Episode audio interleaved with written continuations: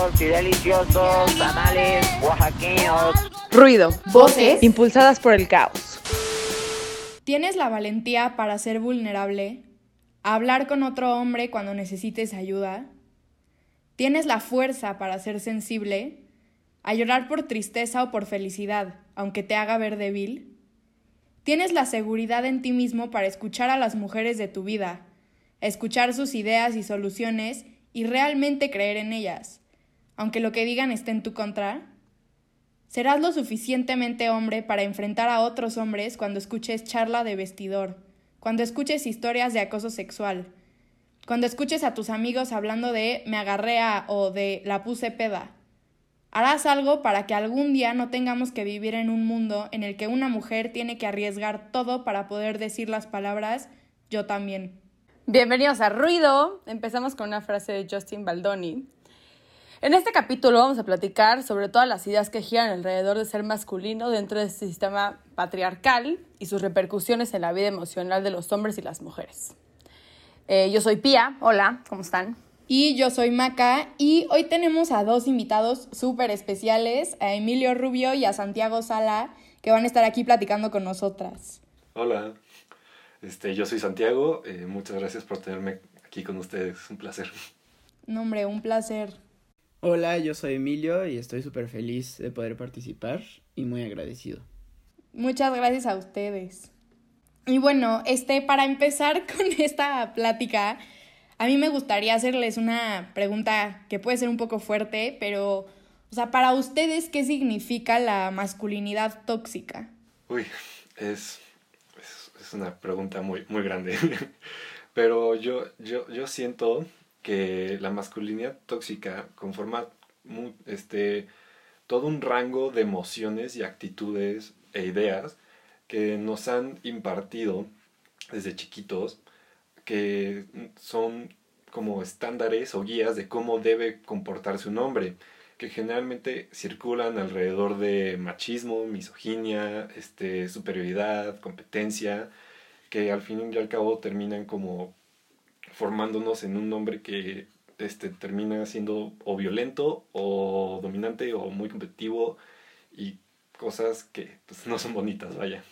Hay una, una represión muy importante eh, que puede llevar a los hombres desde niños como a no saber qué hacer con esas cosas que sienten y no saber nombrarlas tampoco y traducirlas a, una frustración, ¿no?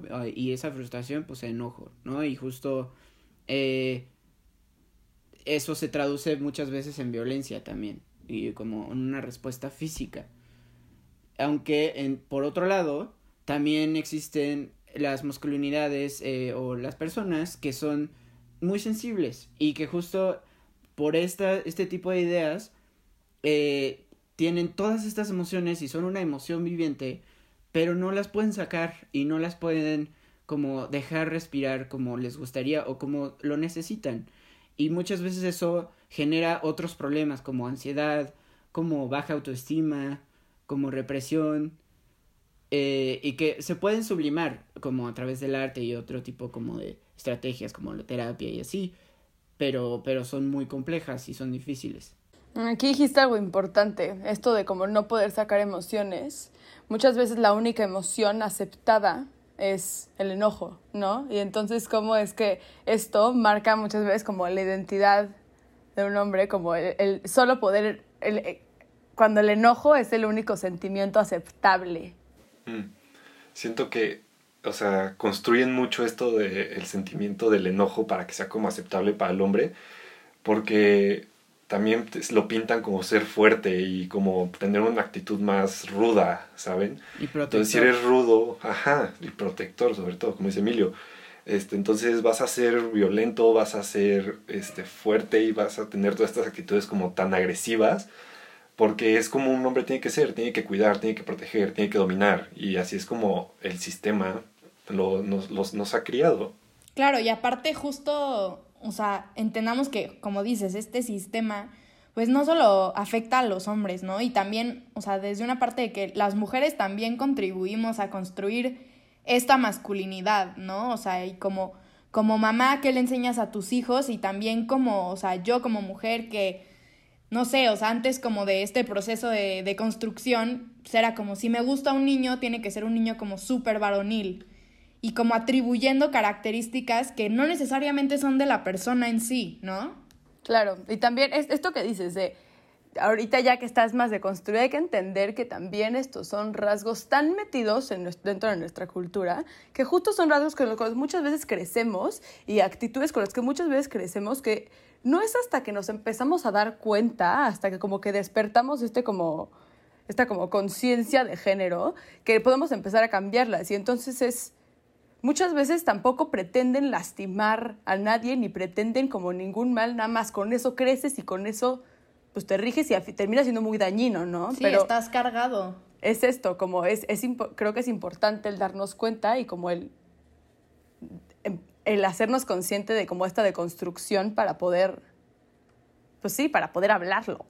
No, y también eh, ser muy conscientes de que por más deconstruidos que estemos, es un trabajo constante. Claro. Sí, no, no, no lo haces de un momento a otro y, o sea, y por, o sea, no es como que llegues a una meta de qué tan deconstruida estés. Nada más, o sea, siempre estás aprendiendo cómo, cómo eliminar todos estos rasgos que no te gustan y que han sido violentos o que, o que te han marcado de una manera negativa, vaya. Sí, también, bueno, otra pregunta que yo quería hacerles a ustedes. O sea, es como estas frases típicas como machistas que se usan como para ofender, entre comillas, a los hombres, como de el no seas nena, ¿no? O no seas niñita. Y eso como que literalmente lo que dicen esas frases es como lo peor que puedes hacer en tu vida es ser mujer. Entonces, o sea, los, o sea, los seres humanos estamos construidos y dentro de nosotros tenemos energías tanto femeninas como masculinas. Entonces, ¿por qué creen que parte de esta masculinidad tóxica, o sea, existe este miedo a lo femenino, a esta, rechazar esta parte tuya para poder ser aceptado. Siento que viene mucho como de un deber ser del hombre que tiene que estar sobre la mujer en un, en un, este sentido como social, ¿saben? Y que, o sea, no debería de ser así, pero así te enseñan a ser y que, o sea, los, entre hombres se, se amplifica este sentimiento de, de chiquito, si, si llorabas, te decían que parecías niñita también. O si te gustaba como, este, no sé, cocinar, las flores y todo ese tipo de cosas. O tener, o sea, peluches, o no sé, todo eso que te hace como más delicado, que no te hace fuerte, que no te hace rudo. También va por ahí. Es cañón como si atribuimos este tipo, o sea, como el ser delicado y el ser sí, el no ser como agresivo, no ser como de dientes para afuera a lo femenino y como no, no entendemos que a fin de cuentas cualquier ser, o sea, independientemente de su sexo, tiene ambas energías dentro de esa persona, ¿no? Eh, estoy completamente de acuerdo. Eh, creo que también, o sea, rescato muchísimo esta frase con la que empezaron de Baldoni, porque justo habla como de esta o sea, a fin de cuentas es una constante violencia, ¿no? Son ataques constantes eh, que están muy camuflajeados en cosas tan intrusivas como el cuerpo, ¿no? O sea, eh, no, no aprendemos o no se nos enseña a tener un cuidado de nuestros órganos sexuales, ¿no? A, limpiarnos bien, ¿no? A, eh, digo, claro que eso varía, ¿no?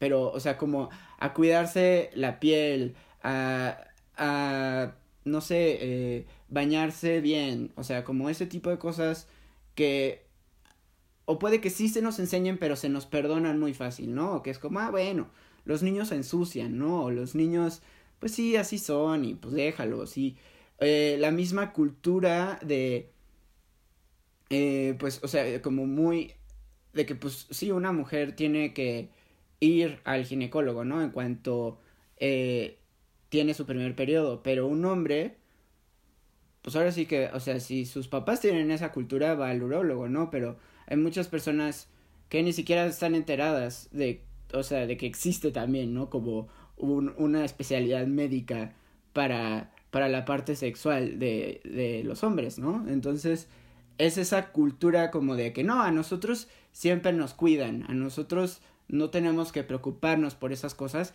que en fin, al fin, de, o sea, al final de todo, es algo muy violento, porque te está como orillando, ¿no? Como a esa parte de, pues tú a fuerzas tienes que ser así, ¿no? Y a fuerzas, si te enfermas, pues solito te curas, mi rey, porque, ni, o sea, ¿qué? Un doctor, ¿qué te va a hacer, no? Digo, eso ya llevando como algo muy extremo y que poco a poco se va convirtiendo en más anticuado, que eso me parece muy bueno. Pero... No, pero incluso, perdón, hasta como cuidar de tu cuerpo, o sea, el hacer dietas, el, el bueno, o, o comer bien, o el tener, o sea, creo que las mujeres estamos mucho más como allegadas a como, o sea, eh, por esto mismo que estamos mucho más como dentro, o sea, somos mucho más introspectivas, estamos, cuidamos mucho más de nuestros sentimientos y así también cuidamos mucho más de nuestro cuerpo y de nuestro bienestar integral, cuando como los hombres se les, se les permite y se les perdona mucho más como el comer porquerías y el, el, el, el pues sí, descuidarse físicamente por esta creencia de que te cuidan. No, y, además creo que ahí intrínsecamente también está la creencia de que, ah, o sea, porque nosotros... Ay, disculpe.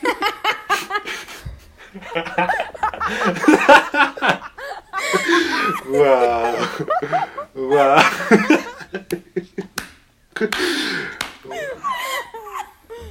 Icono. Emilia no va a salir de. Emilia, no ¿no? justo a partir de todo esto y de todas estas actitudes y de todo esto que se nos instruye como de no cuidarnos y de que las mujeres sí se cuiden, pues, o sea, cuando vemos ese, ese, esa diferencia en, en la mujer, entonces es como, como que también hay esta tendencia como a asumir que, que, ay, ok, ajá, o sea, que hay como esta tendencia a subir que justo las mujeres se cuidan tanto porque están al servicio de lo que nosotros necesitemos, ¿no? O sea, justo ellas sí tienen que estar limpias, ellas sí tienen que estar cuidadas porque ellas siempre van a estar como cuidando la casa o van a estar eh, haciendo la comida, ¿no? Que eso es importante que pues que sea un proceso como limpio y así, ¿no? Entonces, siempre es como al servicio de, o sea, de la familia en general, pero también de nosotros.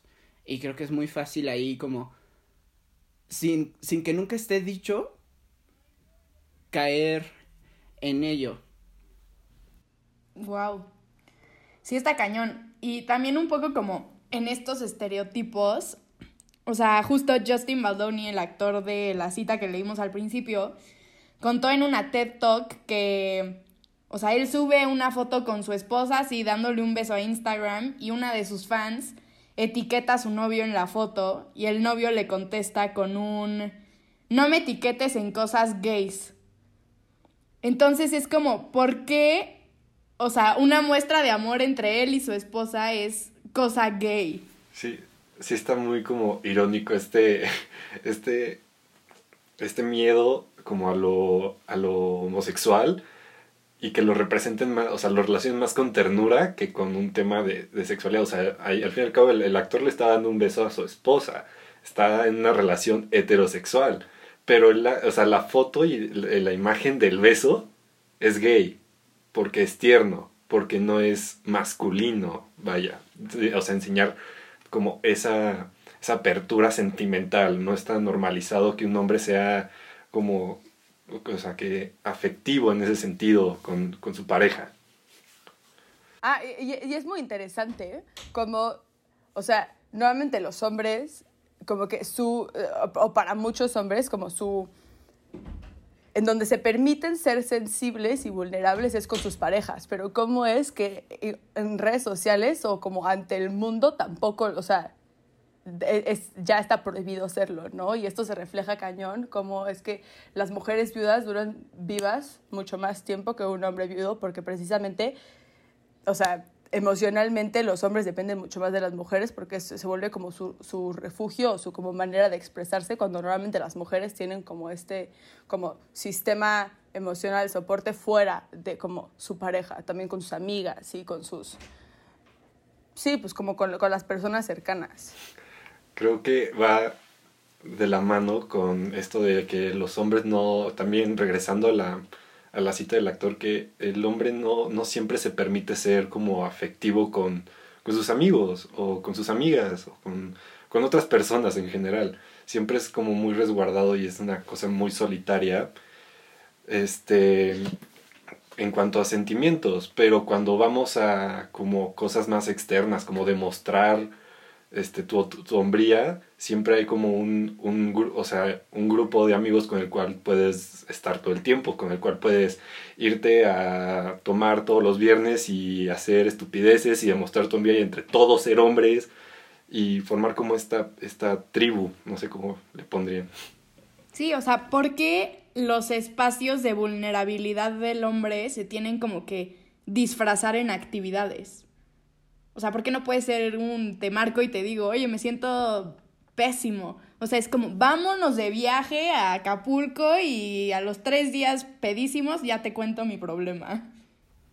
No, o sea, que se, se vuelven rituales, ¿no? O sea, que si no te identificas con ellos, justo como dijo Santiago, eh, sales de esa tribu, ¿no? Y esa tribu tiene esta sensación como de no solo ser la tribu de tus amigos, sino que es la gran tribu de la hombría, ¿no? Entonces, o sea, en el momento en el que haces algo distinto a eso, o te identificas con algo distinto, o encuentras un espacio vulnerable que salga de esos rituales, entonces eres maricón, ¿no? Aunque no lo seas. Y eh, justo en, e, o sea, esos rituales luego pueden ser como muy incluso, o sea, puede haber ahí un espacio como para lo homoerótico, en el sentido de que, o sea, a veces es justo esta, eh, como lucha, luchitas o como agarrones que se suelen dar los hombres,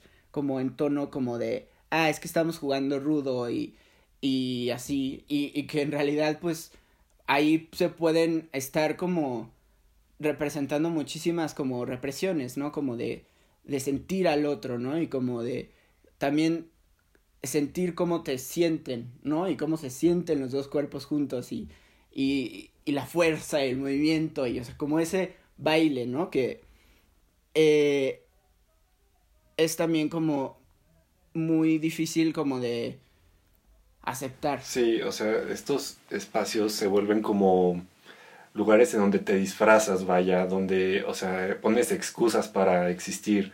O sea, vas a estar con tus amigos, este, este, jugando, o sea, de, de, o sea, muy, o sea, muy de cerquita, vaya, pero lo van a, o sea, como, como bloquear con, con violencia otra vez regresando a todo esto. Y la parte difícil es que, por ejemplo, si tú eres alguien que ya está como deconstruido y, y, o sea, y sabes quién eres, participar en estas tribus también se vuelve como otro, otro baile, como lo decía Emilio, pero tienes que agarrar ciertos, ciertas, como, tienes que adaptarte a otra performatividad que no es la tuya naturalmente. Por ejemplo, si quieres estar en un equipo deportivo, pero este, estos son espacios en los que generalmente la, la masculinidad está como en todo su apogeo, vaya, porque hay, hay, sudor, hay golpes, hay cercanía, hay, o sea, hay cuerpo a cuerpo, hay de todo esto lo que estamos hablando, hay como también, ahí sacas este, emociones con, con, hasta con el ejercicio, con los golpes, hace todo, vaya. Y se vuelven espacios que pueden llegar a ser muy, o sea, en donde se encierran mucho en estas masculinidades. Y si tú no te, no te adaptas a esta masculinidad que se comparte en esa tribu, tienes que comportarte de esa manera para que no te rechacen y tienes que fingir un poco ser esta persona cuando tú ya estás deconstruido y tienes que tener muy claro quién eres, pero es muy difícil de hacer porque no, no todo el mundo puede, o sea, tener claro su autoestima de yo soy hombre siendo este sensible, pero no lo puedo demostrar aquí porque puede que se intimiden, puede que me hagan menos y entra como este miedo de hacer tú, a, a participar de esa manera, a, pues sí, a, todo esto que está encapsulado todavía.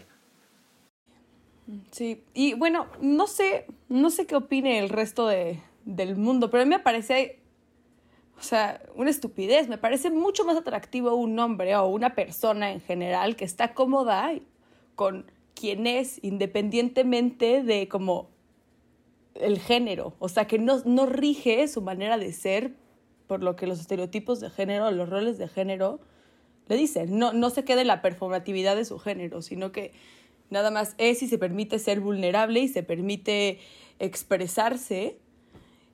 Y, y es extraño cómo sigue siendo una limitante, ¿no? Sí, o sea, justo creo que el claro ejemplo de lo que estás diciendo, Pia, es como, no sé, Harry Styles, que es como dice que el hombre súper deconstruido, ¿no? Y como se pinta las uñas y se pone olanes y vestidos y lo que sea. Pero justo, o sea, no es satanizar como estas actitudes varoniles, o sea, el punto es como, o sea, también como mujer y como hombre, o sea, es como hacer las cosas porque quieres hacerlas, no porque como que te corresponde hacerlas. O sea, es como te quieres pintar las uñas porque te quieres pintar las uñas, no porque es mujer. O, o no te las pintas porque no te las quieres pintar, no porque eso es de mujer. No sé si me doy a explicar. Sí, completamente. Y, o sea, retomando el ejemplo de del equipo deportivo, ¿no? Que, que estaba dando Santiago. Que justo también perderle el miedo a ese rechazo. Porque muchas veces ese rechazo viene de de, o sea, de, de, de otros hombres que también quieren eh, intimar, ¿no? Que también quieren vulnerarse, pero no, no encuentran la manera y justo están frustrados, como el niño del que hablábamos al principio, ¿no? Que esa es, su, su respuesta instantánea, es violencia. Entonces, eh, justo no se trata de entonces ya eh, cancelar a los equipos deportivos masculinos, no, para nada sino como de construir espacios que sean más cómodos, que sean más abiertos, para, para que incluso en los equipos masculinos o en los equipos, o sea, deportivos, de lo que sea, eh, se, haya muchísima más seguridad, muchísima más eh, comodidad entre sus integrantes, por más que eso implique una incomodidad inicial. Porque claro, o sea, por más, y no lo podemos, o sea, agotar y no lo podemos, o sea, decir demasiado, porque por más deconstruido que, que, que uno se considere, siempre vamos a estar lidiando con incomodidades, porque todo, todos cometemos errores y es una cosa de todos los días, entonces es justo enfrentar esas comodidades, enfrentar el vacío, enfrentar el dolor, enfrentar la depresión y justo quedarse ahí, sentir las cosas y también expresarlas, ¿por qué no? O sea, de cualquier forma, ¿no? Ya sea en un equipo deportivo o haciendo una obra de arte. O incluso en la manera en la que te vistes. Si tú quieres, este, como estaban diciendo, o sea, pintarte las uñas, hazlo porque te gusta. O quieres tener el pelo largo, o sea, déjatelo porque te gusta, no, no corresponde a algún género en específico. Tienes que perderle ese miedo a que las cosas son o de un lado o del otro, cuando las cosas nada más son. Mm, claro, tenemos que entender que el género, a fin de cuentas, es una construcción social. O sea, son atributos que decidieron, decidimos como sociedad, o sea, como binarizar, no sé si es una palabra o no, pero bueno, o sea, separar en dos, ¿no? En blanco y negro y tenemos que entender que no, no es así y no es, no es o un lado o el otro, no es, o sea,